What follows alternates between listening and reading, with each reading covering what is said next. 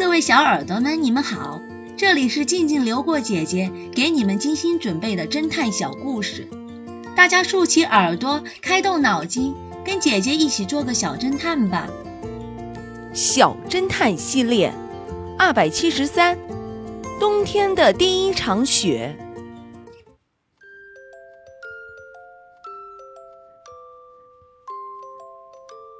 这是威廉小镇今年下的第一场雪，雪下得很大，地上的积雪大约有三十厘米高。就在昨天晚上，镇上的一家银行发生了失窃案，窃贼将银行保险柜里的现金全部盗走了。X 神探和警察局长立刻展开调查。他们发现了一个可疑的对象，他是名单身的男士，一个月前才在银行的附近租下了一间平房住下。第二天一大早，X 神探就上门去询问。他看了看这间平房，这间平房的外观看起来非常简陋，屋檐上还挂着几根。长长的冰柱。当这名男子开门出来后，X 神探就问他：“昨天晚上你在哪？”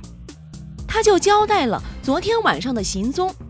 这名男子说道：“我三天前就到外地出差了，今天早晨才刚回来的。我进门都还不到一个小时呢。”X 神探又抬头看了看这间平房。然后他严厉地说道：“你为什么要撒谎？”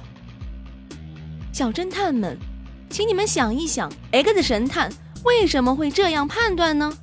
下集告诉你们答案哦。愚蠢的保安。